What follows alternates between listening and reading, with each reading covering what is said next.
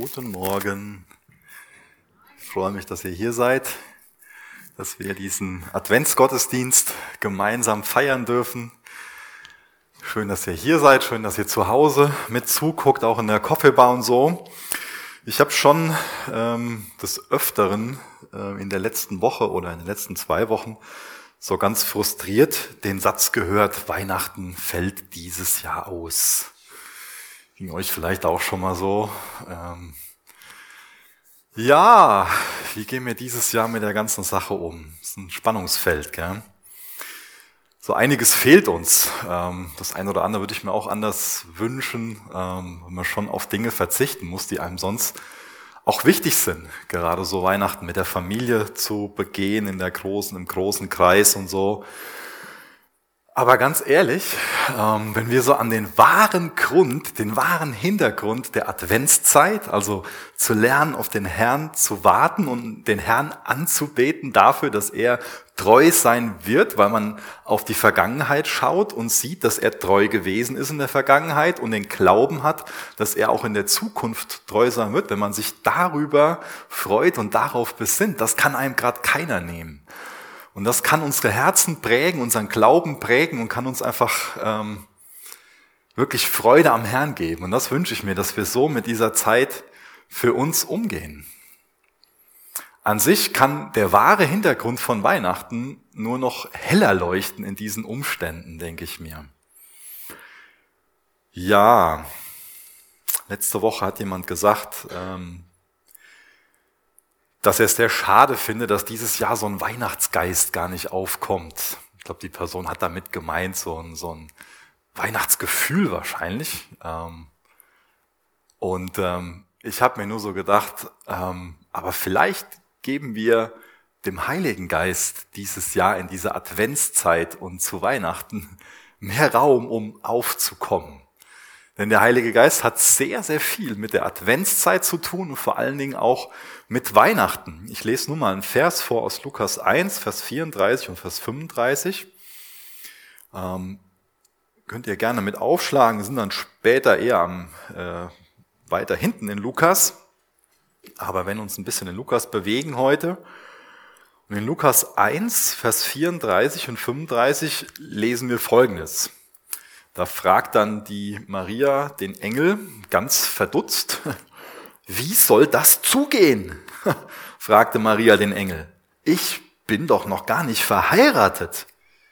Er gab ihr zur Antwort, der Heilige Geist wird über dich kommen und die Kraft des Höchsten wird dich überschatten. Deshalb wird auch das Kind, das du zur Welt bringst, heilig sein und Gottes Sohn genannt werden. Ich glaube, der Heilige Geist hat sehr, sehr viel mit Weihnachten zu tun.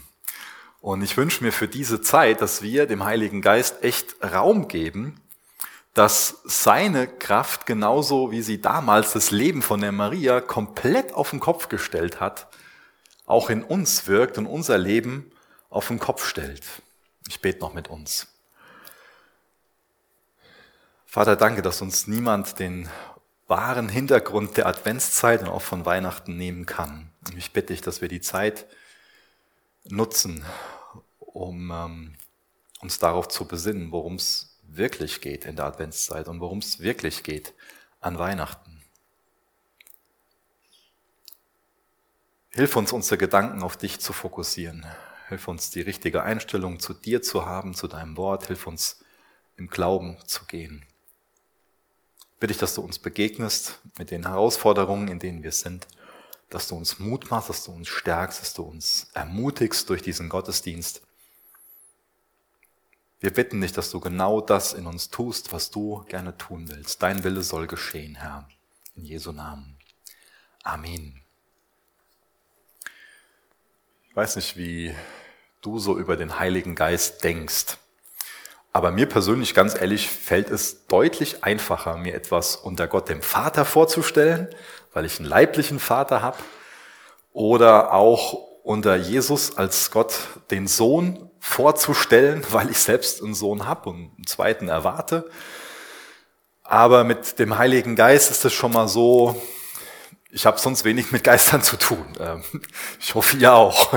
Und ich habe die Woche über so gedacht, ähm, an unseren Sommerurlaub zurückgedacht, ähm, äh, jetzt äh, so eine so eine Handvoll voll Sand, wenn der ganz fein ist, das rinnt einem so zwischen den Fingern durch.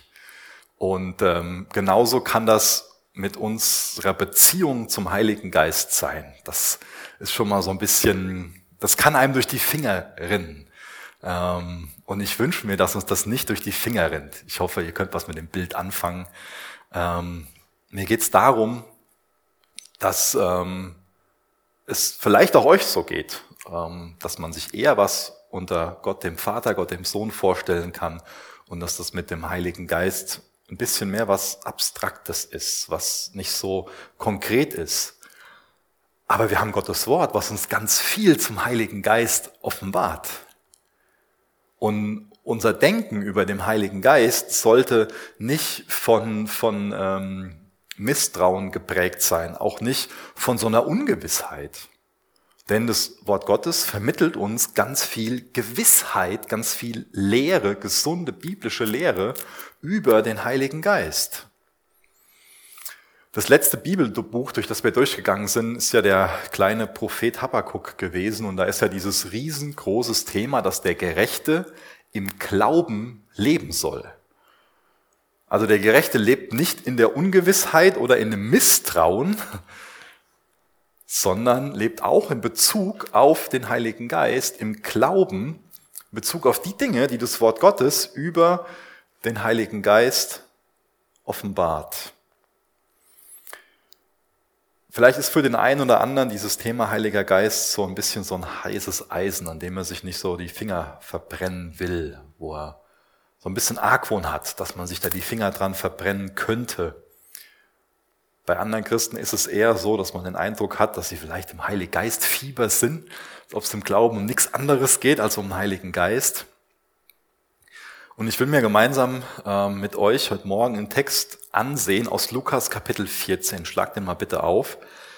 Denn vor seinem Tod, das ist so die Perspektive dahinter, Jesus lehrt seine Jünger, ähm, in der Situation, wo er quasi von ihnen Abschied nimmt. Vielleicht ist Abschied zu viel gesagt, aber was darauf folgt, ist, Jesus geht auf das Kreuz zu. Er geht auf Golgatha zu und er bereitet seine Jünger auf die Zeit vor, wo er nicht mehr körperlich als, als Mensch bei ihnen sein kann. Und da gibt es ganz viel gesunde biblische Lehre zum Heiligen Geist. Wir lesen aus Lukas 14, Vers 15 bis Vers 18. Da sagt Jesus zu seinen Jüngern, wenn ihr mich liebt, dann werdet ihr meine Gebote halten. Und der Vater wird euch an meiner Stelle einen anderen Helfer geben, der für immer bei euch sein wird. Ich werde ihn darum bitten. Er wird euch den Geist der Wahrheit geben, den die Welt nicht bekommen kann, weil sie ihn nicht sieht und nicht kennt. Aber ihr kennt ihn, denn er bleibt bei euch und er wird in euch sein. Ich werde euch nicht als hilflose Weisen zurücklassen. Ich komme zu euch. Ganz wunderbares Versprechen, tolle Verheißung. Noch das ist mir für die Adventszeit neu wichtig geworden, dass wir nicht nur daran denken, Jesus ist als Mensch auf diese Erde gekommen, sondern Jesus wird wiederkommen. Das sagt er ja hier in Vers 18. Ich komme zu euch. Auch das ist ein Versprechen,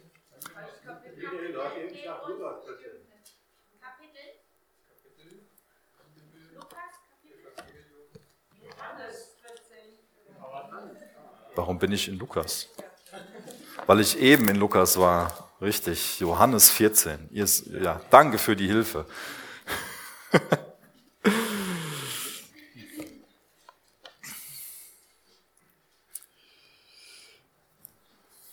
Sollen wir es nochmal lesen? Johannes 14, Vers 15 bis Vers 18. Danke, dass ihr das korrigiert habt. Wenn ihr mich liebt, werdet ihr meine Gebote halten. Und der Vater wird euch an meiner Stelle einen anderen Helfer geben, der für immer bei euch sein wird. Ich werde ihn darum bitten. Er wird euch den Geist der Wahrheit geben, den die Welt nicht bekommen kann, weil sie ihn nicht sieht und nicht kennt. Aber ihr kennt ihn, denn er bleibt bei euch und wird in euch sein. Ich werde euch nicht als hilflose Weisen zurücklassen.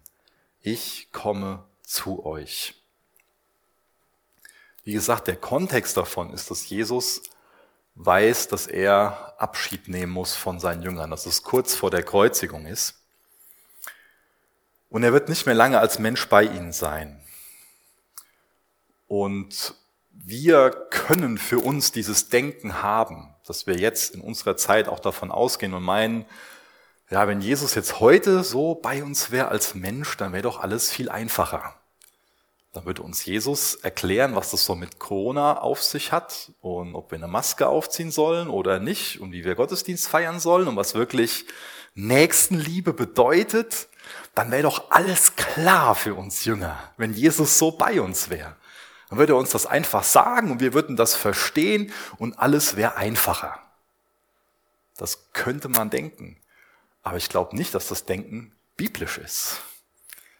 Achtet mal drauf, lest euch mal viele Texte in Evangelien durch, was Jesus alles seinen Jüngern erklärt und wo seine Jünger überhaupt keine Ahnung haben, also was seine Jünger gar nicht verstehen, gar nicht zuordnen können.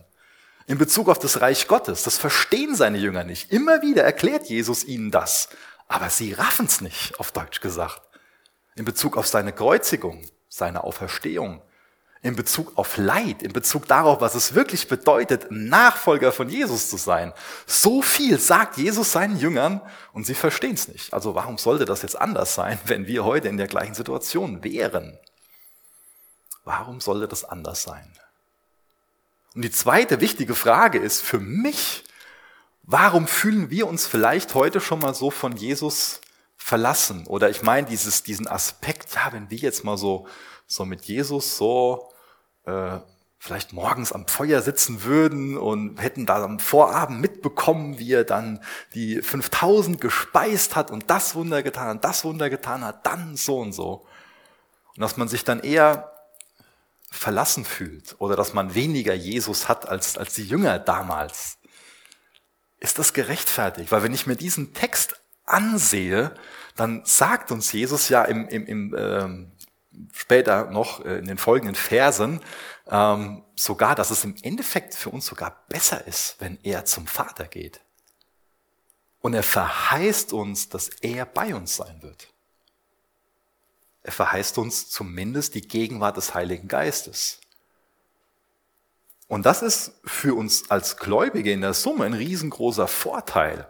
Und ich wünsche mir, dass wir das wertschätzen und dass wir das feiern, dass wir da total dankbar für sind und dass wir uns nicht irgendwie in so ein Selbstmitleid flüchten und ja, wenn Jesus jetzt da wäre, das wäre besser, weil das, der Text sagt was anderes und auch nicht meinen, dann würden wir alles verstehen.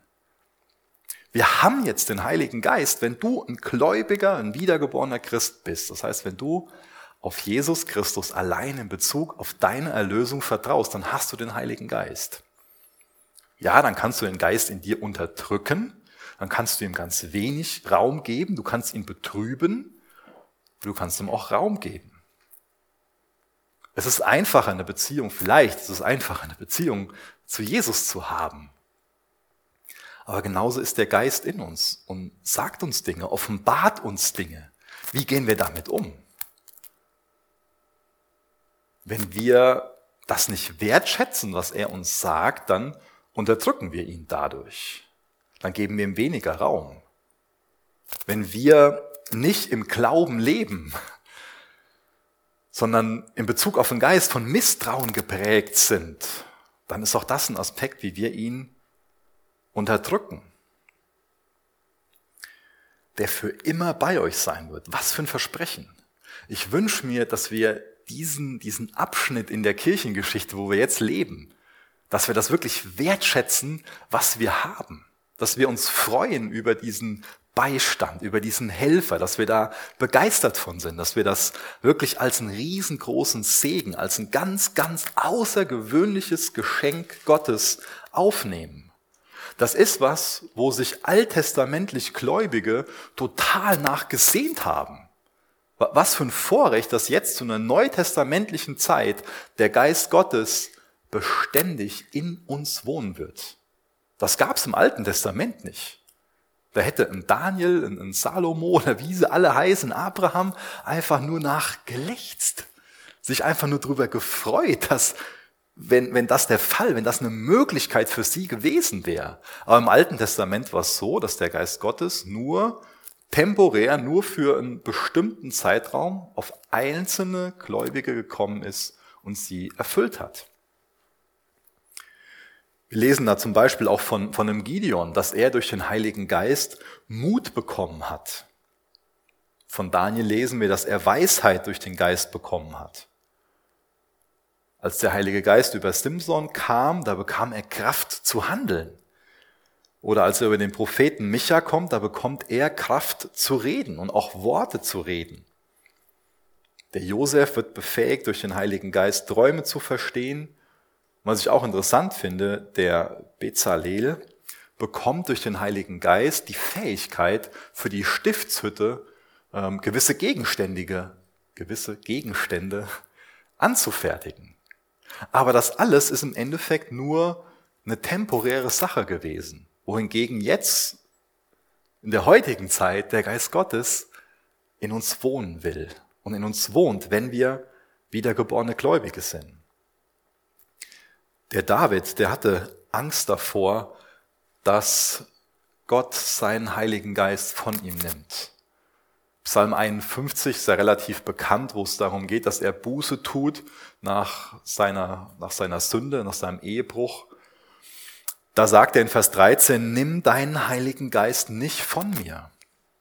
Und das war gerechtfertigt, dass er diese Angst hatte. Aber diese Angst brauchen wir heute nicht mehr zu haben. Ja, wir können ihn unterdrücken. Kommen wir später nochmal zu. Wir lesen nämlich auch in 1 Samuel 16, 13, 14, ähm, davon, dass der Geist des Herrn von dem Saul wich, also vor demjenigen, der vor dem König David König war, und dass er dann über David geriet. Das ist eine alttestamentliche Zeit, aber dann gibt's wunderbare Versprechen.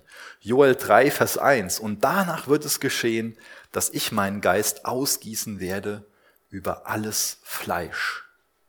Und das bezieht sich auf die Zeit nach Pfingsten nach der Geburtsstunde der Gemeinde, in der wir heute leben. Hesekiel 36, Vers 27. Und ich werde meinen Geist in euer Inneres geben und ich werde machen, dass ihr in meinen Ordnungen lebt und meine Rechtsbestimmungen bewahrt und tut. Da schließt sich im Endeffekt wieder der Kreis zu dem, was wir eben nicht in Lukas, sondern in Johannes gelesen haben. Nämlich dieser Aspekt, wenn ihr mich liebt, dann haltet ihr meine Gebote. Um wirklich in Gottes Geboten, nach Gottes Geboten handeln zu können, brauchen wir Hilfe, brauchen wir den Heiligen Geist, brauchen wir diese Befähigung. Wenn ihr mich liebt, dann haltet ihr meine Gebote. Das ist im Endeffekt der Maßstab für echte Liebe. Ist dir das bewusst? Dass das Gottes Maßstab für echte Liebe ist. Vielleicht denken wir bei Liebe eher um sowas, ja, an sowas Sentimentales, sowas Emotionales. Ist auch wunderbar, wenn, wenn irgendwie deine Liebe zu Jesus auch, ähm, wenn da auch Gefühle da sind und auch Leidenschaft da ist, das ist ganz kostbar. Aber Liebe zeigt sich immer im Halten der Gebote. Und dazu will der Heilige Geist befähigen. Ohne dass wir seine Gebote halten, können wir nicht von uns behaupten, dass wir Jesus wirklich lieben. Das ist der Umkehrschluss von dem Vers. Wir haben gelesen, ich will zum Vater beten. Das war das Gebet von dem Sohn an den Vater dass er uns dieses Geschenk macht, den Heiligen Geist, dass er auf uns ausgegossen wird, dass er in uns lebt. Während seines irdischen Dienstes, da hat Jesus seine Jünger geführt, er hat sie gelehrt, auch in einem gewissen Sinn beschützt. Und jetzt ist es an der Zeit, dass er sie verlässt, dass er zum Vater geht. Und er ist zum Vater gegangen, sitzt zu seiner Rechten und er betet für uns, für dich und für mich betet er. Ich finde das eine unheimlich tolle Vorstellung, dass Jesus seine Zeit dafür nutzt, um für mich zu beten. Er kennt mich, er weiß, wie mein Leben aussieht, weiß, welche Entscheidungen dran sind, wie ich fühle, wie ich handle, was alles so geschehen wird in 2021 und er betet für mich.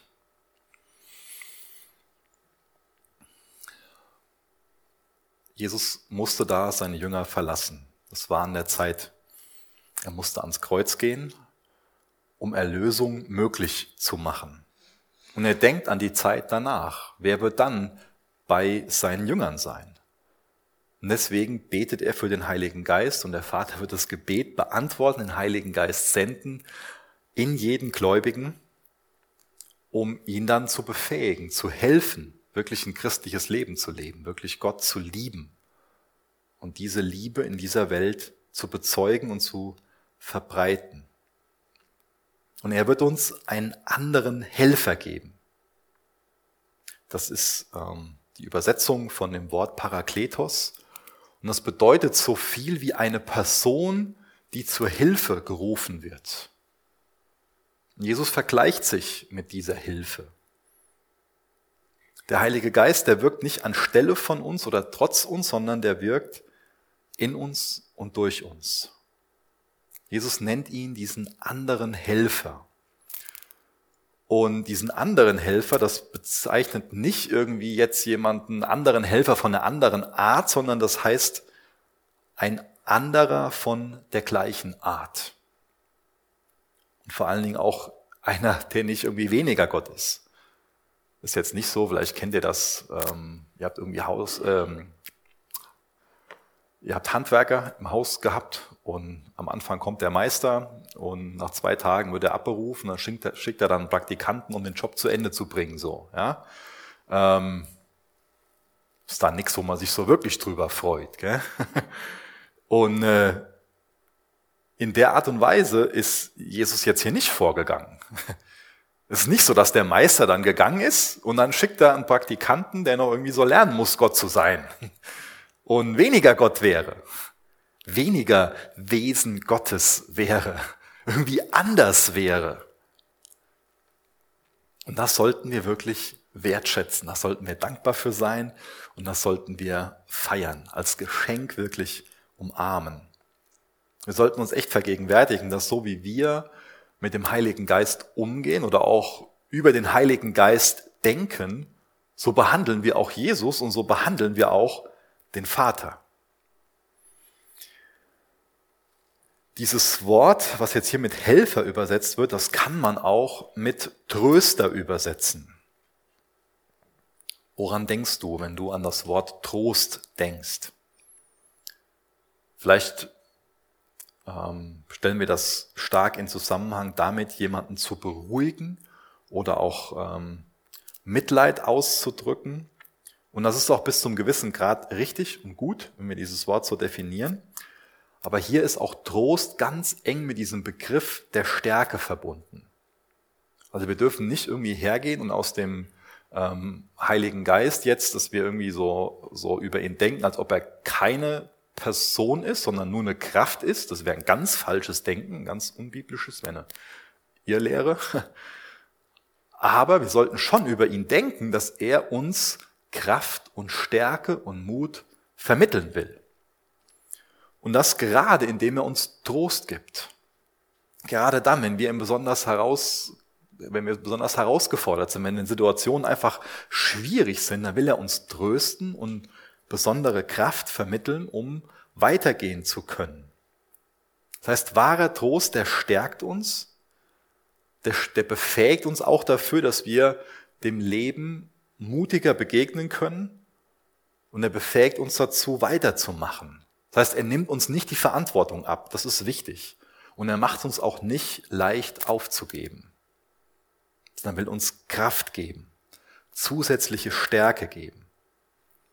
Deswegen finde ich es auch gut, dass äh, manche Übersetzungen dann mit Ermutiger übersetzen. Auch das ist ein angemessenes Wort. Das ist eine ganz wichtige Gabe im Leib. Ich glaube, Personen, die ähm, so die Gabe der Ermutigung haben, ähm, vielleicht ist das von, von mir auch nur so, so eine, ähm, ja, meine eigene Wahrnehmung und es äh, nehmen andere anders wahr und, und es ist anders, aber ich habe oft so einen Eindruck, ähm, dass die oft ähm, viel zu gering über die Gabe denken, die sie selbst haben ähm, und viel zu wenig vorkommen, so im, im Leib Christi. Und das ist so eine wichtige, kostbare Gabe im Leib Christi. Wir brauchen uns einander. Jesus weiß, warum er seine Gemeinde als Leib bezeichnet. Und da dürfen nicht nur ein paar vorkommen, sondern da bringt jeder das ein, was er hat. Und gerade diese Gabe der Ermutigung, zu der wir auch den Heiligen Geist bekommen haben, ist eine ganz kostbare Gabe. Deswegen lasst euch ermutigen, die zu nutzen, wenn ihr die habt. Oder auch Gott darum zu bitten, denn er ist auch bereit, uns neue Gaben zu geben, auszuteilen. Und die Frage ist, wie wir sie verwalten wollen, wie wir sie einsetzen wollen. Eine andere Art, diesen ähm, Parakletos zu übersetzen, ist Fürsprecher und Anwalt. Auch das ist eine Rolle des Heiligen Geistes. Auch das ist eine gute Übersetzung von diesen Worten. Auch jemanden, der vor Gericht an unsere Seite tritt und für unsere Sache eintritt, an unsere Seite tritt und hilft. Bist du dir bewusst, dass der Heilige Geist an deine Seite gerufen ist, um dir zu helfen, um wirklich Gottes Liebe zu verbreiten? Ist das eine Sache, die du wertschätzt? Oder wertschätzt du den Heiligen Geist als Person? Kommt es in deinem Denken über dich selbst vor? Oder denkst du über dich, dass du das Leben alleine meistern musst? Oder bist du dir bewusst, Jesus hat dich nicht als Weise, er hat dich nicht alleine zurückgelassen, sondern er hat dir diesen anderen Beistand, diesen anderen Helfer, diesen Ermutiger, diesen Tröster, diesen Beistand an die Seite gerufen beherrscht es dein Denken über dich, wenn du dich jetzt so siehst? Oder bist du eher der Einzelkämpfer? Ich glaube, dann lädt uns die Bibel dazu ein, dass wir das Denken über uns selbst ablegen und biblisches Denken über uns entwickeln und es akzeptieren, ja, ich brauche Hilfe. Und wie wunderbar, Jesus hat vorgesorgt. Er hat mich nicht alleine verwaist zurückgelassen, sondern im Glauben nehme ich das an und im Glauben gehe ich, dass da der Beistand an meiner Seite ist, dass er in mir ist und ich will ihm mehr Raum in mir geben. Der Heilige Geist ist der Geist der Wahrheit. Jesus ist die Wahrheit. Jesus ist das fleischgewordene, lebendige Wort Gottes. Das bedeutet ja, dass der Heilige Geist dem Wort Gottes nie widersprechen wird, sondern immer gemäß dem Wort Gottes handeln wird. Und ich denke, auch das ist eine ganz wichtige Sache, die uns ganz viel Argwohn oder vielleicht auch Angst vor dem Heiligen Geist nehmen sollte. Dass wir wissen, er wird gemäß seinem Wort handeln. Der Heilige Geist wird auch gemäß Gottes Wort handeln. Und wir brauchen ihn. Ohne den Heiligen Geist können wir Gottes Wort nicht verstehen. Es gibt viele, die das Wort Gottes lesen und meinen zu verstehen. Aber die Wahrheit ist, ohne den Geist Gottes können wir das Wort Gottes nicht verstehen. Werden wir zu ganz vielen falschen Schlüssen kommen und es falsch interpretieren und die Wahrheit nicht erkennen, in der Erkenntnis von Jesus nicht wirklich wachsen. Ohne den Geist Gottes können wir nicht wissen, wer Gott ist, wie Gott ist und wirklich eine Beziehung zu ihm haben. Und dann relativ am Ende von den Versen, die wir gelesen haben, spricht er von den hilflosen Weisen. So sollten wir nicht über uns denken, dass wir hilflose Weisen sind. Das sind wir nicht.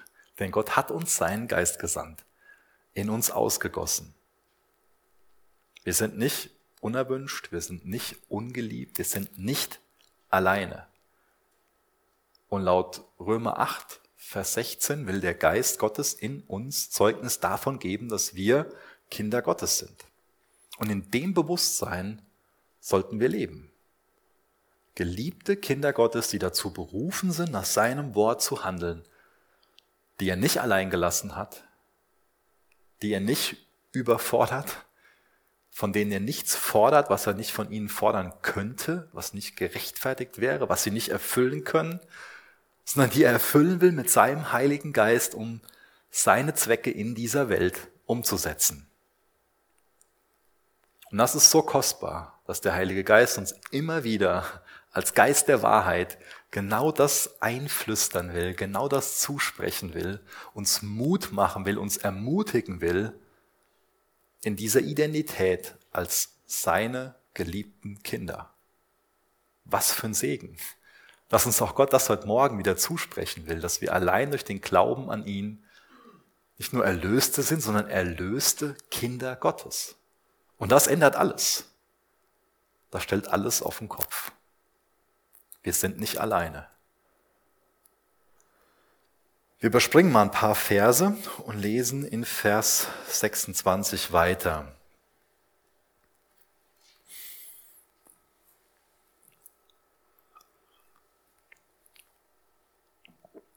Der Helfer, der Heilige Geist, den der Vater in meinem Namen senden wird, wird euch alles weitere lehren und euch an alles erinnern, was ich euch gesagt habe. Was ich euch zurücklasse, ist Frieden. Ich gebe euch meinen Frieden, einen Frieden, wie ihn die Welt nicht geben kann. Lasst euch durch nichts, lasst euch durch nichts in eurem Glauben erschüttern. Und lasst euch nicht entmutigen, entmutigen. Lasst euch durch nichts in eurem Glauben erschüttern und lasst euch nicht entmutigen. Vielleicht fallen hier und da die Geschenke dieses Jahr ein bisschen kleiner aus. Aber lasst uns auf diese Geschenke besinnen, die uns Jesus geben will, die so viel kostbarer sind als alles andere, was wir auf dieser Erde irgendwie kaufen können. Denn das kann man mit Geld nicht kaufen. Den Heiligen Geist kann niemand kaufen und auch diesen Frieden kann niemand kaufen. Das sind die Gaben, die uns Jesus gibt. Seinen Heiligen Geist und seinen Frieden. Und trotzdem sagt uns Jesus, lasst euer Herz nicht beunruhigt sein.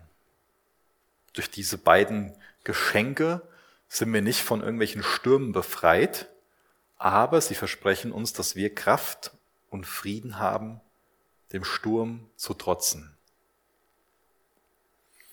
Ich finde es interessant, dass sehr häufig die Taube so als Symbol für Frieden, für dieses zweite Geschenk verwendet wird, gewählt wird. Und außerdem wird Frieden und der Heilige Geist hier eng zusammengestellt. Und der Heilige Geist wird sehr häufig in Gottes Wort mit einer Taube verglichen. Ich habe vor einiger Zeit ähm, schon mal eine Predigt gehalten zu dem Thema, warum ähm, dieses, die, die Taube als Bild für den Heiligen Geist verwendet wird. Und ähm, fand das ganz ähm, spannend. Ich weiß gar nicht, ob ich es damals verwendet hatte, aber da war ich darauf gestoßen, dass die Taube ähm, einer der wenigen Vögel ist, die keine Gallenblase haben. Das wird medizinisch, gell? anstrengend. Ähm, bildlich gesprochen kann dieser Taube also niemals die Galle überlaufen. Die Galle ist ja so, ich äh, hoffe, ihr habt das noch nie geschmeckt, wahrscheinlich schon, ist ja so was ganz Bitteres, eklig. Also diese Taube ist ohne falsch, sagt auch Jesus. Da ist nichts Bitteres in ihr. Da ist nichts Böses in ihr. Also die, die speichert nicht irgendwie alles Mögliche, was sie dann auch einer Person vorhalten würde. Ja, letztes Jahr an Weihnachten hast du das. Und Mama und Papa, ihr habt früher in der Kindheit das. Und letzte Woche in der Gemeinde, da hat die Person das und das. Ich glaube, der Heilige Geist will uns helfen, dass wir, die wir eine Gallenblase haben und denen schon mal die Galle überfließen kann, wo die Bitterkeit sich ansammeln kann und rauskommen kann, dass wir regelmäßig davon befreit werden. Ich glaube, das ist ein Dienst vom Heiligen Geist, dass er uns immer wieder zuflüstert, wo wir eine falsche Haltung haben, wo ich eine falsche Haltung meiner Frau gegenüber habe oder wo ich irgendwo nicht bereit bin, was zu vergeben, wo ich meinen Nachbarn oder irgendjemandem was vorhalte, was ich immer wieder heraushole, was auch dazu wächst, das Potenzial hat, zu Bitterkeit zu werden, was dann wieder einen Einfluss auf andere hat, wo man dann nicht klarkommt auf, auf irgendwas, was entschieden wurde oder was ist und wo man sich austauscht und dann, dann springt die Bitterkeit über auf jemand anderen, diese, diese Gedanken und dann hegt man Kroll. Und es wird immer schlimmer. Immer mehr Personen werden von dieser Bitterkeit angesteckt. Aber das ist ein Dienst vom Heiligen Geist, dass er uns immer wieder zuflüstern will, wie wir, ja, wo, wo was in uns ist, was wir wieder ablegen sollten. Wo wir uns vielleicht auch über die Regierung stellen und schlecht denken. Wo wir damit nicht klarkommen und einfach eine falsche Haltung haben. Wo wir jemand anderen richten, uns über jemanden stellen. Und da wächst Bitterkeit in uns. Und das Problem mit Bitterkeit ist zum einen, dass es uns fertig macht, unsere emotionale Gesundheit, vor allen Dingen unsere Beziehung zu Jesus wird dadurch beeinträchtigt. Die kann nicht mehr so sein. Der Geist Gottes kann nicht so in uns leben, wenn wir Bitterkeit in uns haben. Wir können Gottes Wort nicht mehr so klar sehen. Die Beziehung zu Jesus leidet darunter.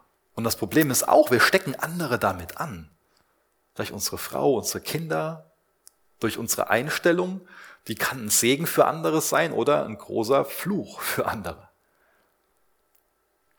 Aber Gott hat seinen Geist in uns gegeben, in unsere Herzen ausgegossen, damit wir als geistliche Menschen keine Gallenblase haben, befreit sind von dieser Bitterkeit, damit uns die Gallenblase nicht überläuft damit wir nicht von Unversöhnlichkeit gekennzeichnet sind.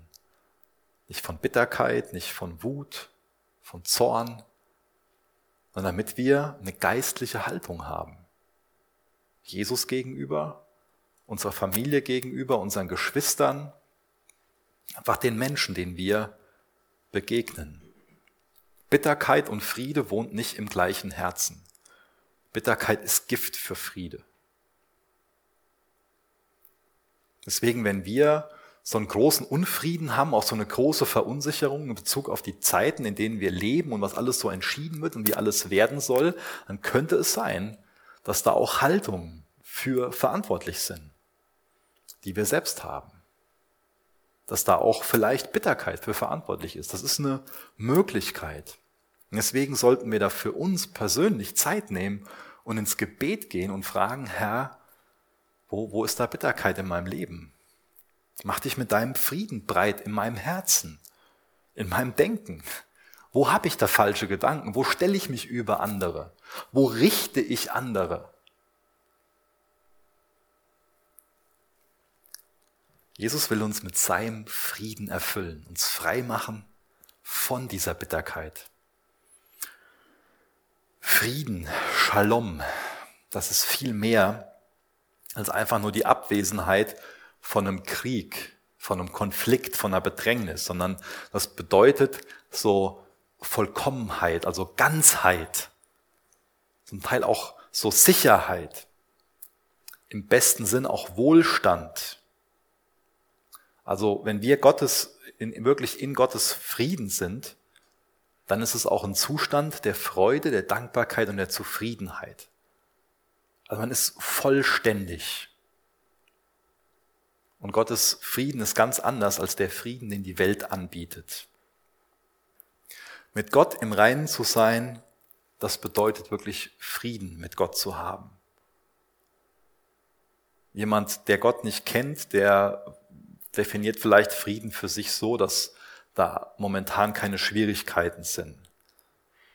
Aber wir als Christen auch in großen Prüfungen, in Schwierigkeiten, können wir diesen Frieden durch die Kraft des Heiligen Geistes erleben. Und ultimativ ist dieser Zustand des Friedens ein Zustand, in dem uns an nichts fehlt. Und wirklich vollständig, wirklich nichts fehlen kann uns nur, wenn wir in Christus sind. Und dieser Zustand wird schlussendlich erst hergestellt sein, wenn der neue Himmel auf die neue Erde gekommen ist. Und Jesus im Mittelpunkt steht und wir ihn in der Ewigkeit anbeten. Aber es ist auch schon jetzt was, wo uns Gott mit hineinnehmen will, dass wir diesen Frieden im Herzen haben. Und diesen Frieden können wir nur im Herzen haben, wenn wir das Bewusstsein haben, Gott ist bei uns und er arbeitet daran, Shalom zu bringen. Da ist er jetzt dabei. Er bringt seinen Shalom. Das wird er durchsetzen, ganz ultimativ. Darin können wir Frieden haben, dass wir wissen dürfen, er wird seinen Shalom durchbringen, umsetzen. Und das ist auch das, wo wir im Advent dran denken sollten. Jesus hat seinen Frieden auf die Welt gebracht. Und er wird diesen Frieden durchsetzen, umsetzen. Auch in unserem Schmerz, in unserer Zerbrochenheit, auch in unserer Angst. Er hat auch keine Angst vor unseren Abgründen. Auch darin kann er uns seinen Frieden geben und offenbaren auch in unserem Versagen, inmitten von Hoffnungslosigkeit, von Konflikten. Gott will mit uns sein, will uns mitten in diesem Tal begegnen. Er will, dass wir uns an ihn wenden, im Glauben leben, auf ihn vertrauen. Und immer wieder das Bewusstsein haben, der wahre Friede ist eine Person, ist Jesus Christus. Und er ist im Advent, denken wir da besonders dran, auf die Erde gekommen. Und er wird seinen Frieden durchsetzen. Und nur in der Begegnung und nur in der Gegenwart Gottes können wir diesen Frieden erhalten. Wo suchst du Frieden? Suchst du vielleicht Frieden in, in Umständen? Bringt dir das Frieden, jetzt irgendwie mehr Geld auf dem Konto zu haben? Oder ich weiß nicht, was es für dich für Umstände sind, die dich beruhigen, ist die Frage, was uns so beruhigt. Können wir auch mal für uns ins Gebet gehen, was uns beruhigt. Aber echter Friede ist was anderes als ein Beruhigen. Echter Friede ist in Jesus. Deswegen können wir uns selbst, unsere Sorgen vor Jesus hinlegen und auf seine Verheißung vertrauen, Frieden in ihm finden. Das ist also immer wieder so ein Tausch, was uns Jesus anbietet. Unsere Beziehung hat ja mit diesem großen Tausch angefangen. Und wir gleich das Abendmahl auch ähm, feiern, da denken wir in einer besonderen Art und Weise daran, dass er für uns am Kreuz gestorben ist.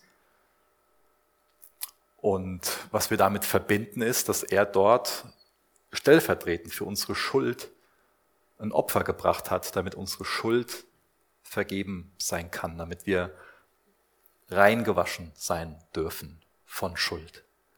Und die Beziehung hat also mit diesem Tausch angefangen, dass wir ihm unsere Schuld gegeben haben, dass wir eingesehen haben, wir sind Sünder. Wir leben an Gottes Ziel vorbei. Wir haben uns schuldig gemacht. Wir sind Sünder. Und wir nehmen unsere Sünde und geben sie ihm und er gibt uns seine Gerechtigkeit. Das ist der erste Tausch, durch den die Beziehung anfängt.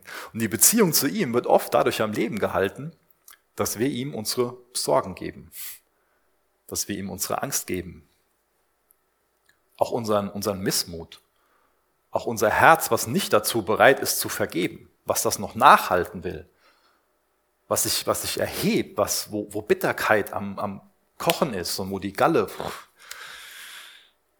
Und wir haben einen Herrn, der bereit ist, das alles aus unserer Hand zu nehmen und das eintauschen will gegen Vergebung, gegen Gerechtigkeit, der uns neu reinwaschen will, auch wenn wir uns mit, mit Bitterkeit, mit Galle bespuckt haben.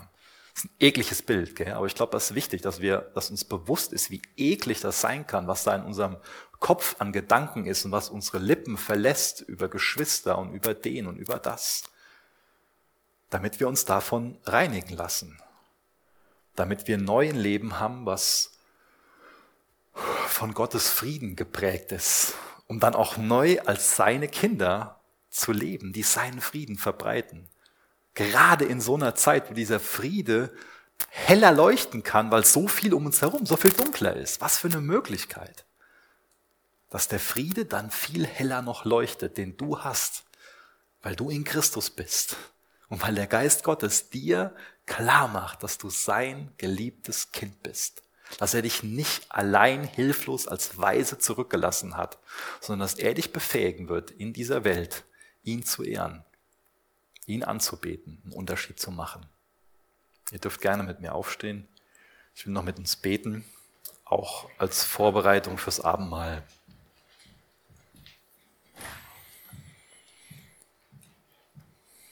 Ja, Vater, hab vielen Dank dafür. Wir preisen dich dafür, dass du das Gebet von deinem Sohn Jesus erhört hast und deinen Heiligen Geist gesandt hast. Danke, dass er in unseren Herzen wohnt, wenn wir deine Kinder sind, an dich glauben. Und wir bitten dich darum, dass wir auch als Gemeinde, als Einzelner deinem Geist allen Raum in uns geben. Dass wir schnell darin sind, auf ihn zu hören, dass wir ihn nicht unterdrücken, sondern dass wir schnell darin sind, Buße zu tun, Haltungen abzulegen und immer wieder einzutauschen. Jesus, du weißt, wer heute Morgen hier ist oder wer zusieht, der diesen Tausch noch nicht gemacht hat, der noch nicht seine eigene Sünde bei dir für deine Gerechtigkeit eingetauscht hat. Da bitte ich dich, dass im Glauben heute Morgen dieser Tausch stattfindet. Und hilf auch allen, die das schon gemacht haben, heute Morgen ihre Sorgen, ihre Bitterkeit, da wo sie nicht bereit sind zu vergeben, da wo ich nicht bereit bin zu vergeben, dass wir es eintauschen gegen Vergebung gegen Kraft und Mut und Zuversicht und Hoffnung und Liebe. Hilf, dass wir Raum in unseren Herzen machen, dass da nichts sein darf, was aus deiner Sicht nicht dahin gehört, damit dein Geist Raum bekommt, damit Wahrheit und Liebe und Zuversicht und Hoffnung Raum gewinnt, damit dein Friede Raum gewinnt. Damit wir deine Liebe und deinen Frieden gerade in dieser Adventszeit hell leuchten lassen. Amen.